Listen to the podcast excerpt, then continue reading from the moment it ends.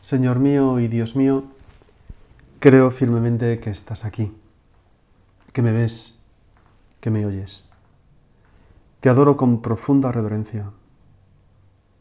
Te pido perdón de mis pecados y gracia para hacer con fruto este rato de oración. Madre mía Inmaculada, San José, mi Padre y Señor. Ángel de mi guarda, interceded por mí. Nos ponemos hoy en la presencia de Dios para desglosar una de sus parábolas.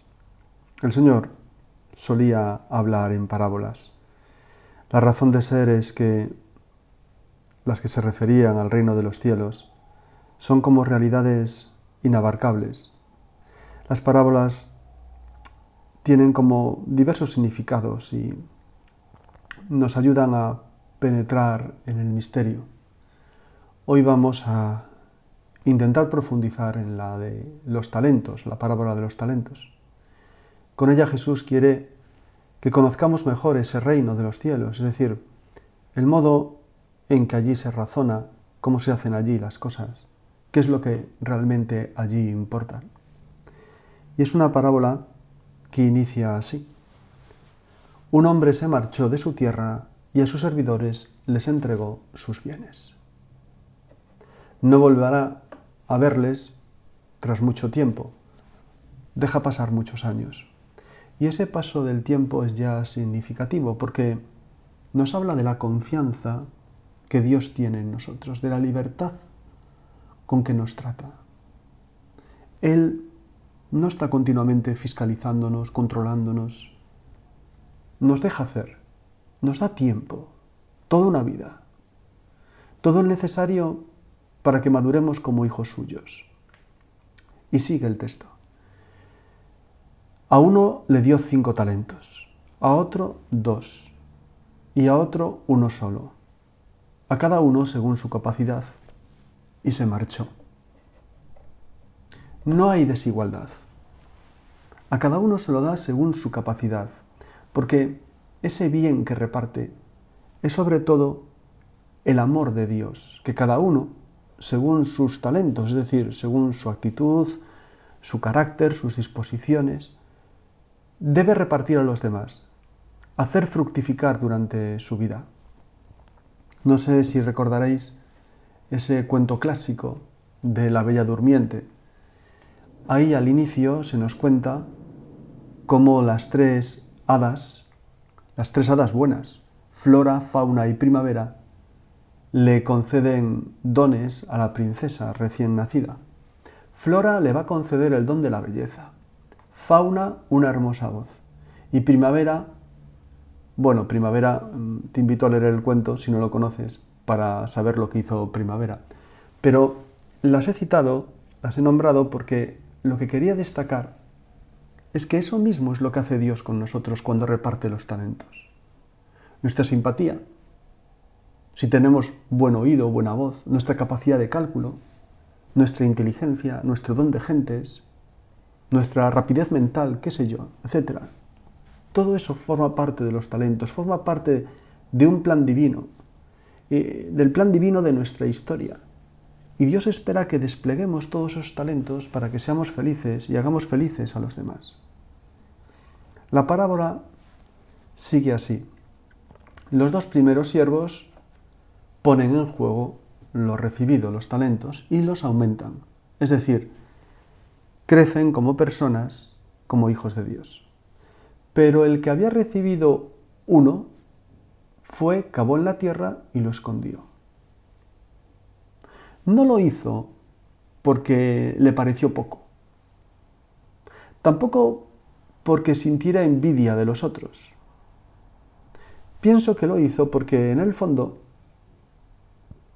no entendió de qué iba la vida, de qué iba la parábola, de qué iba el juego de la vida. Es decir, ese crecer como persona, ese vivir, iba de amar, iba de hacer felices a los demás. No sé quién decía que el poder de los grandes es poder hacer dichosos a los demás. Al menos eso es lo que Dios hace con nosotros y lo que quiere que nosotros hagamos con los demás. cuando nos reparte los talentos. Y ese siervo no lo comprendió, porque en el fondo no creyó que ese talento fuese realmente suyo. lo veía como una realidad extraña a su vida, Dios como una realidad extraña, Dios que iba por otra parte, una realidad ante la que sentía miedo y entonces lo escondió. El talento lo paralizaba porque no llegó a comprender que era una caricia, era la marca de Dios en él, el amor que Dios ponía en su corazón para que lo repartiese. ¿Y cómo quedó? Pues el del talento quedó con, un corazón raquítico, empequeñecido, porque no se atrevió a amar según la capacidad que Dios le había concedido. Cuando se ven los talentos a la luz del amor, se comprende que la clave en el reino de los cielos no va a ser la cantidad de cosas conseguidas aquí en la tierra, tampoco el número de seguidores que uno puede llegar a obtener en las redes sociales, ni las riquezas acumuladas en cuentas corrientes o los títulos eh, académicos adquiridos. No. Será el amor que uno es capaz de mostrar en lo que hace. Será el cómo uno trata a los demás. Por eso, si lo pensamos bien, es lo mismo recibir cinco, dos o un talento. La cantidad es lo de menos. Porque lo demás es amarás al Señor tu Dios con todo tu corazón, con toda tu mente, con todas tus fuerzas. Y eso es algo que solo Dios sabe si esas fuerzas, esa mente y ese corazón son las de cinco, las de dos o las de uno. ¿Recuerdas aquella pobre viuda que echó dos pequeñas monedas en el gazofilacio? Jesús se fija en lo que no se fijan los demás. Los demás se fijan en lo que van echando los ricos. Y en cambio Jesús hace una llamada de atención para advertir a sus discípulos y decirles, eh, eh, mirar, mirar, mirar. Mirar lo que ha hecho esa mujer. En verdad os digo que esta pobre viuda ha echado más que todos. Pues todos estos han entregado como ofrenda parte de lo que les sobra. Esta, en cambio, ha dado de lo que necesita, todo lo que tenía para vivir palabras de Jesús a los apóstoles, que me recordaban ese pensamiento de la Madre Teresa de Calcuta cuando nos animaba a amar hasta que duela. Es decir, no importa la cantidad, importa que le demos al Señor en cada momento lo que, lo que tenemos, amando, aceptando la situación. Es verdad que Dios nos ha regalado unos dones, nos ha creado concediéndonos unos talentos. Y el más importante de todos es ese, su amor. Junto al amor, junto a la caridad, destacaría la fe y la esperanza. Esos talentos son para algo, para algo grande, porque todos tenemos una misión divina que cumplir. Eso se llama la vocación. Dios nos ha creado para algo. Recuerdo también como desde joven San José María, desde aquel día que vio las huellas de un carmelita descalzo en la nieve en Logroño, cómo su corazón se ensanchó, su capacidad de amar creció, eran sus talentos que buscaban expansionarse. Dios le susurraba en la oración, yo quiero de ti algo, pero que sea amor. Y desde entonces él buscó ese algo, deseó ese algo, lo iba gestando. Hace años vi una película, se titulaba El inolvidable Simon Birch. Narra la historia de una amistad entre niños, es más, de una conversión a la fe. La historia comienza casi con una declaración ante la sepultura de, Simón. Muere muy joven. No estoy haciendo spoiler ni te estoy adelantando nada. Y esa declaración la hace su amigo Joe, Joseph, cuando dice, estoy condenado a recordar a un niño muy peculiar, no debido a su aspecto, ni porque fuera la persona más pequeña que he conocido, ni siquiera por ser el causante de la muerte de mi madre, sino porque gracias a él creo en Dios, descubrí la fe gracias a Simón Birch. Un buen inicio, ¿no? Que pone ya, ¿no? Eh, le mete a uno el gusanillo, las ganas de ver la película, ¿no? ¿Cómo le ayudó Simón a creer a su amigo, ¿no? Sobre todo porque estaba convencido de que él era así porque Dios le había reservado una misión especial. Esto es muy profundo. Este niño, desde que tuvo uso de razón, no consideraba su físico mm, algo deforme, bajito, feo, no, como fruto de la casualidad, de la mala suerte o de un fallo biológico, sino como algo querido expresamente por Dios.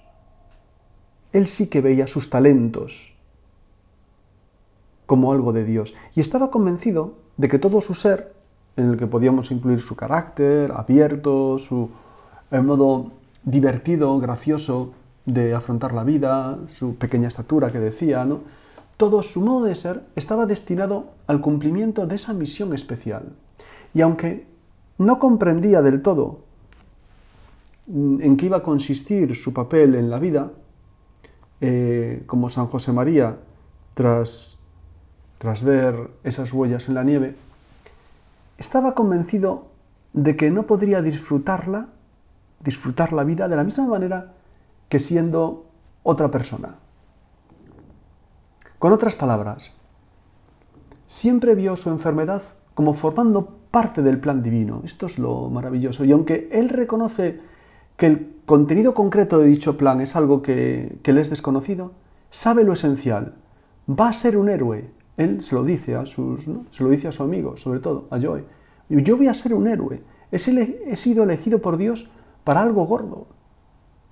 Si veis la película, comprobaréis que Simón va a amar de verdad. No os contaré cómo lo hace. Solo insisto en que esta profunda convicción del pequeño Simón no solo le, es algo que le ayudará a aceptarse como es y a sobrevivir en medio de las ironías y miradas asombrosas de los demás, no solo le va a ayudar a encontrar un hueco en la sociedad, entre sus compañeros, en la escuela, no, sino que va más allá. Es decir, le ayuda a esa convicción profunda de fe, de, que él es así y los talentos que tiene es algo que le lleva a darse a los demás, a vivir su vocación, a vivir su vida como un darse, en primer lugar a Joe, su amigo del alma, y después al resto de los niños, de los compañeros. Por eso podemos preguntarnos, de cara a nuestros talentos, ¿cómo vamos en nuestra capacidad de querer? Porque el mensaje de la parábola es claro. No podemos enterrar esos dones que Dios nos ha dado. No podemos ocultarlos. No importa el número que hayamos recibido. Podíamos pensar que Simón solo recibió uno, ¿Qué más da? Importa, lo que importa es lo que hagamos con ese uno. Y esto es así porque para Dios las medidas de lo grande y de lo pequeño, de lo poco y lo mucho, pues no coinciden a veces con las nuestras. Para Dios no hay tanta diferencia entre cinco y uno. Por eso cuando eh, el hombre vuelve de su viaje en la parábola, a los que habían negociado y ganado lo mismo que se habían recibido cinco, que se habían recibido dos, les dice, muy bien, siervo bueno y fiel, puesto que has sido fiel en lo poco, yo te confiaré lo mucho. Entra en el gozo de tu Señor. ¿Veis? No, no parece importarle tanto la cantidad, como el hecho de que se hayan preocupado por negociar, de que lo hayan intentado de que no hayan quedado paralizados por el miedo, por el riesgo de la vida. ¿Por qué? Pues pienso, porque Dios sabe que nunca podremos devolverle, por mucho que queramos, tanto amor como Él nos ha dispensado. Nuestro amor no es comparable al suyo, ni en cantidad ni en calidad. De ahí que utilice la expresión en lo poco. Un poco que nos permite ganar lo mucho. Si la palabra va en el fondo sobre la correspondencia al amor divino y su recompensa, el reino de los cielos. Porque todo lo que le demos, todo el amor que derrochemos, será siempre poco en comparación al suyo. Dios lo sabe y con estas palabras nos pone la santidad al alcance de la mano. Atrévete a negociar. Es atrévete a amar en este contexto. Parece entonces decirnos, ama, arriesgate a poner amor en todo lo que hagas, por poco que puedas. Sería ilógico, por tanto, que a la hora del juicio particular tú y yo nos excusásemos con razones del tipo, ah, Señor, pero es que me esperabas ahí, en aquel pequeño detalle, en aquella cosa tan nimia, en... es que me esperabas ahí cómo se asombran algunos al descubrir por primera vez esta verdad, al darse cuenta de que por amor, el limpiar un cenicero, cambiar unos pañales, jugar al fútbol, atravesar una calle, qué sé yo, las actividades más insignificantes y ordinarias pueden resultar grandiosas, dignas del cielo. Volvemos a abrir el Evangelio y nos encontramos no solo con aquellas dos moneditas de la pobre viuda, sino con otros muchos pasajes como esos pocos panes y peces que el Señor va a multiplicar. Son pocos, pero en manos del Señor después dan de comer a más de 5.000 personas. O aquellos detalles de hospitalidad que aquella pobre pecadora en casa de Simón le dispensa. ¿Te acuerdas? Abrió un vaso lleno de perfume, lo derramó en sus pies, a la vez que llorando bañaba sus lágrimas, los besaba, los enjugaba con sus cabellos, y todos se quedaron como asombrados de su atrevimiento.